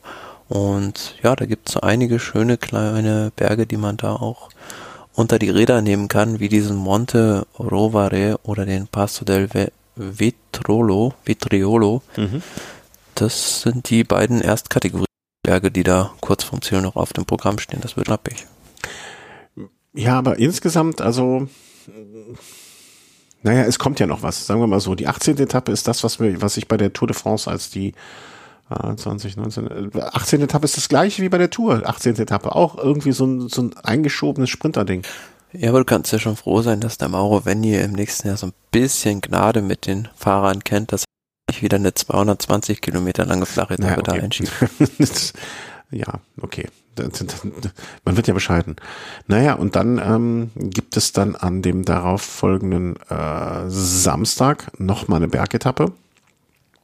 Ähm, ich glaube, das wird dann auch der Tag, den man, den, den man sich an, ankreuzen muss. Wenn man, wenn man eine Etappe nur sehen darf, dann wird es, glaube ich, die sein. Der Freitag ist es, ja. Also der Freitag? Marano Lagunare Santuario di Castelmonte. Ah, ja. Da führt auch ein Teil der Strecke durch Slowenien. Ähm, sieht jetzt auf dem Papier gar nicht mal so schwierig aus. Die Etappe hat aber vier von fünf Sternen auf der Giro Homepage. Ähm, hat mich so ein bisschen gewundert, aber gut, vielleicht will man einfach dadurch, dass man da durch Slowenien fährt, ähm, versuchen, einen der beiden Stars anzulocken. Ja. Äh, ich meinte aber auch die Etappe danach. Also ich hatte mich, ich war schon einen weitergegangen. Ach so, ja. Ähm, ja, aber die, das, die, also ne, das Slowenien, äh, da bin ich völlig bei dir. Das wird wahrscheinlich die Motivation sein, äh, das zu machen. Auch eine okay Etappe, aber jetzt auch nichts, wo man hinterher noch in zehn Jahren von sprechen wird. Und das könnte zumindestens, wenn es irgendwie die Konstellation dann zulässt, aber die Etappe am Samstag sein oder am Samstag werden. Ja, die ist meiner Meinung nach so die Königsetappe, wenn auch nur 167 Kilometer lang, aber 4500 Höhenmeter von Belluno nach Marmolada und ja, trifft sich ganz gut. Genau die drei Berge bin ich jetzt auch im Urlaub gefahren. Also äh, Passo San Pellegrino, Passo Bordoy und Marmolada, also Passo Fedaya hoch. Und ich muss sagen, also dieser Passo San Pellegrino wird ja, wenn er mal im Rennen befahren wird, häufig von der anderen Seite von Moena befahren mhm. und bin ihn aber auch tatsächlich äh, von der anderen Seite von Cencine Agordino hochgefahren und da ist es, ja, also das ist ein Geheimtipp, sag ich mal so. Da wird schon einiges passieren und dann Port-Pass können, kennen ja auch die meisten der Hörer wahrscheinlich oder sind sie vielleicht auch schon mal selbst gefahren. Ist eigentlich ein Rollerberg, da macht aber dann so ein bisschen die Höhe und ja zum Schluss Passo Fedaya muss man nicht viel dazu sagen. Also diese ähm, ja Malga Chapella, diese ewig lange Geraden mit 12, 13, 14 Prozent über 1, 2 Kilometer, das ist schon der Hammer. Bist du den Berg, aber auch, bist du im Prinzip die Etappe gefahren? Bist du, bist du nicht alle drei an einem Tag gefahren? Nein, also ich bin tatsächlich den äh, Fedaya Pass und den San Pellegrino an einem Tag gefahren, aber dazu muss man sagen, bin den Fedaya dann von der anderen Seite hochgefahren. Mhm. Also bin da nur die Abfahrt quasi runtergefahren, aber ja, selbst da hat man so ein bisschen Muffensausen bekommen bei der Abfahrt, wie steil das da runtergeht. Mhm.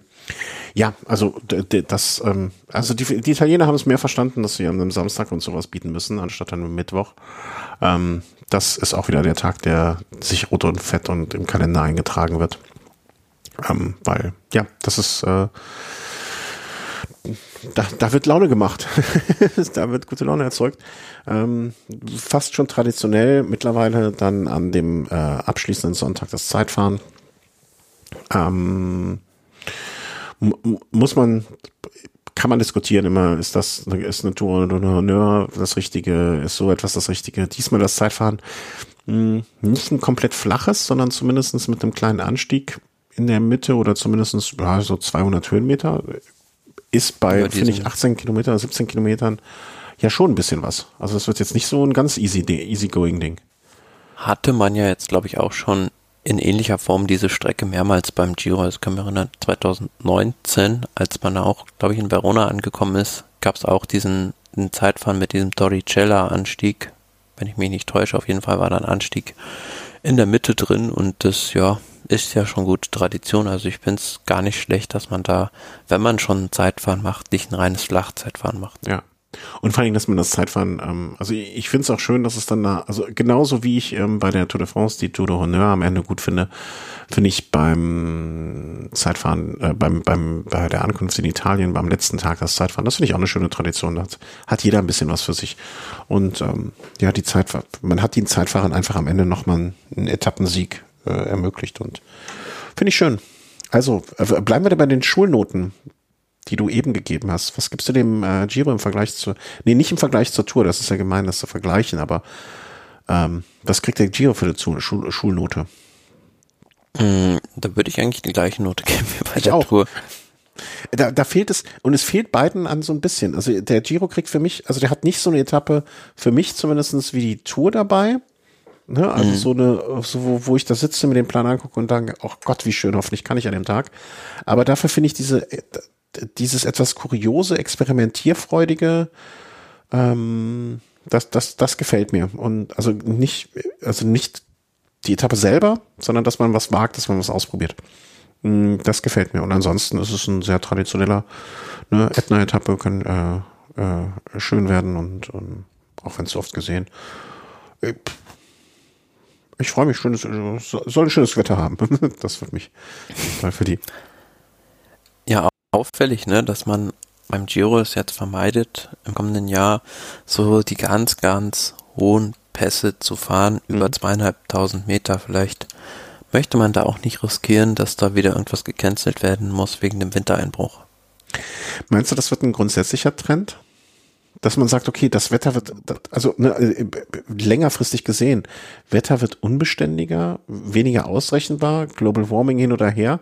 Es wird zwar nicht unbedingt wärmer, aber es wird äh, im Sinne von im Frühjahr auch chaotischer, das Wetter. Ähm, chaotischer schon. Also ich glaube jetzt nicht unbedingt, dass sich diese Problematik mit dem Schnee noch äh, verstärken wird, weil ja, der Trend geht ja eher dahin, dass es früher wärmer wird im mhm. Frühjahr.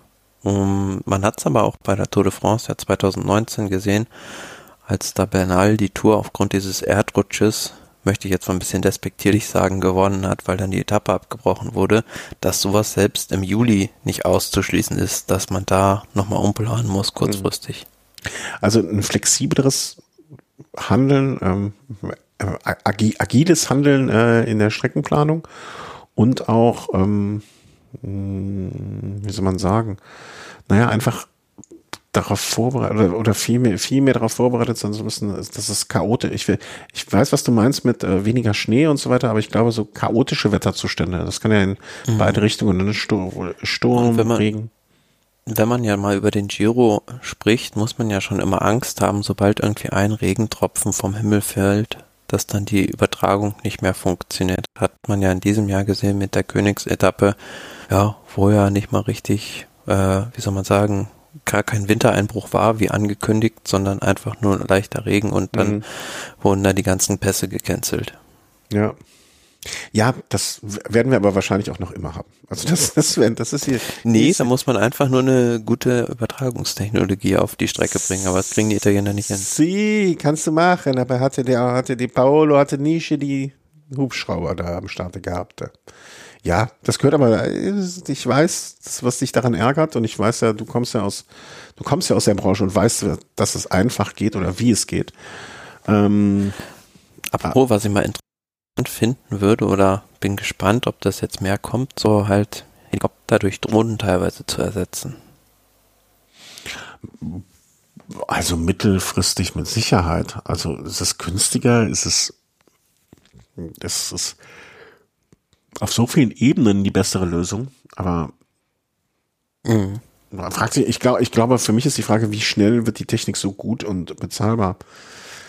ich, ich glaube, bezahlbarer wird, wird es relativ schnell. Weil ähm, so ein Helikopter kostet, glaube ich, unfassbar viel Geld auch.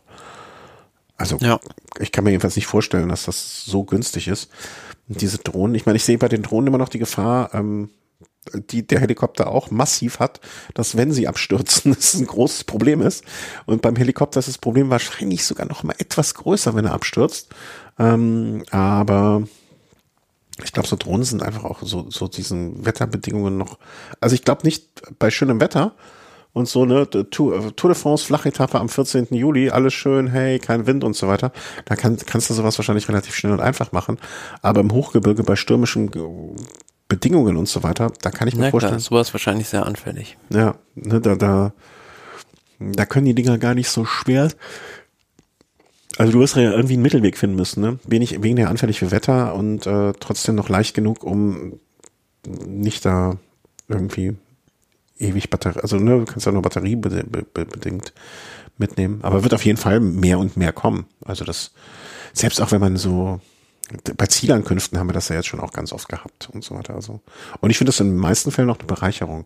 Ich meine, siehst du, es fällt jetzt manchmal auf bei so Filmen, wo man dann den Eindruck hat, ja, jetzt hast du jetzt schon die fünfte Drohnenfahrt gemacht. Ja, ich habe verstanden, dass du eine Drohne hast.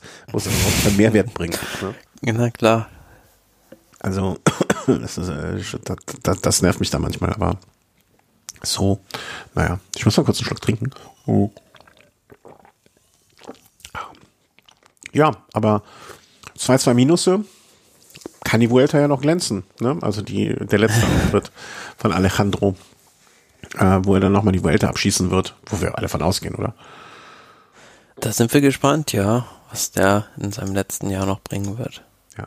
Äh, Präsentation der ganzen, des ganzen Spaßes ist am 16. Dezember. Ähm, also hat noch ein paar Tage. Start der ganzen Veranstaltung 19. August bis 11. September dann. Also ist noch ein bisschen was hin. Aber warten wir mal ab, was da kommt. Ja, dann äh, hoffe ich, dass wir euch gut informiert haben, äh, was so euch im euch und uns, uns und euch im kommenden Jahr erwartet äh, bei den einzelnen Grand Touren, die bis jetzt schon präsentiert sind. Wir lassen den Thema Sonstiges einfach mal heute weg. Also so viel ist auch nicht passiert. Cavendish ist gestürzt, äh, befindet sich immer noch im Vertragsprogramm mit Lefebvre, ist so eine Meldung. Ähm, was hatten wir noch? Gibt es noch irgendwas Besonderes, das man uns mal einfach fallen lassen kann, außer dass äh, ich jetzt ein bisschen froh bin, dass Peter Sager gegangen ist, wo er sich mit Polizisten anlegt, äh, weil sie angeblich ihn zwangsimpfen wollen. Weiß auch nicht, ob das Team Bura da nicht ganz glücklich ist, dass es so jemanden dann nicht mehr im Team hat. Kann sich auch, man kann sich auch seinen Ruf selber kaputt machen. Finde ich ganz, ganz gut. Ja, also da haben die sich äh, reiben sie sich wahrscheinlich jetzt noch die Hände, dass sie ihn jetzt dann doch losgeworden sind. Ja, auf jeden Fall. Also bin ich sehr, sehr sicher. Dass, also da wird Ralf Denker an dem Abend sich ein Gläschen eingeschüttet haben und gesagt haben, puh, was für ein Glück. Ansonsten, Crossrennen, hast, hast, Cross verfolgst du gar nicht, ne? Äh, nein also fand ich jetzt auch durch die Teilnahme habe ich äh, so, also ich gucke mir kein Crossrennen so richtig an, aber ich habe da zusehends Spaß dran gefunden. Und was ich sagen muss bei Crossrennen ähm, ist einfach für die Zuschauer, was du eben gesagt hast, ne, dass man von A nach B, für die Zuschauer ist einfach fantastisch, weil du hast einen begrenzten Zeitrahmen. Ja, und das ist auch, finde ich, ein sehr telegenes Format, ne? Also ja. halt kurze Renndauer und viel Action auf einmal. Und du hast als Zuschauer vor Ort ja die Möglichkeit, nicht groß, aber Teile der Strecke zu überblicken und auch von A nach B. Also manchmal oft genug ist es so, dass du an einem Standort zweimal diese Fahrer siehst, ne? Und das bei einer mhm. Runde von mh, mm, fünf bis zehn Minuten, also da, du siehst den Fahrer quasi alle fünf Minuten ungefähr. Ähm, das ist äh, wirklich, Telegen trifft es genau. Ähm, guckt euch mal so ein Crossrennen, wenn sie jetzt übertragen werden, äh, an. Das ist schon großer Spaß. Und äh, was hatte ich noch?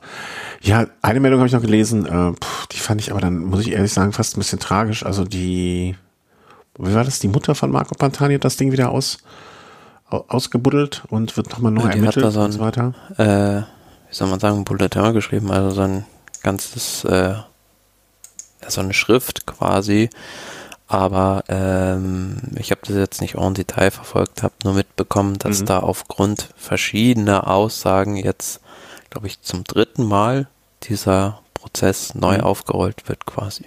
Ja, und damit sie endlich ihre Ruhe finden kann. Also ich sag mal ganz vorsichtig, ich bin kein Psychologe, ne? Aber wenn man immer wieder den Fall aufrollt, ob man damit einfacher und schneller seine Ruhe findet mit der ganzen Geschichte, ich weiß es nicht. Aber andererseits, ne, also es, der Fall war tragisch, äh, war und ist tragisch genug und äh, ich glaube, naja, wenn Eltern ein Kind verlieren, ist es immer, also da zur Ruhe kommen, ist wahrscheinlich auch vermessen, das überhaupt zu fordern. Insofern, alles eine schwierige Nummer, aber fand es schon ein bisschen komisch. Naja.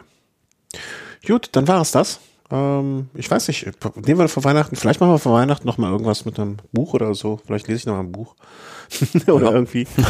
Ansonsten wünsche ich euch, äh, oder wünschen wir, denke ich mal, ich kann auch, glaube ich, hoffentlich in dem Fall ausnahmsweise mit für dich sprechen, ähm, euch eine schöne Vorweihnachtszeit noch.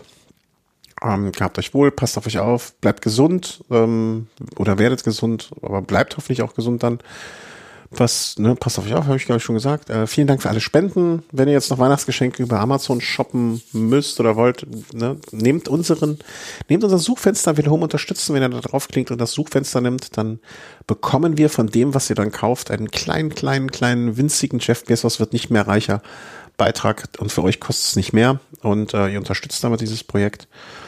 Ähm, alle Überweisungen, PayPal oder Daueraufträge oder so. Vielen, vielen, vielen, vielen, vielen, vielen Dank. Ähm, das, wir machen es nicht deswegen, aber es hilft uns äh, ein bisschen dieses Hobby hier zu betreiben. Und ich hoffe, ihr hattet heute Spaß und jetzt hole ich einfach auch mal Luft und sage dir Danke, Thomas. Jo, ich sage auch Danke. Bleibt uns treu. Jo, danke. Tschüss. Tschüss.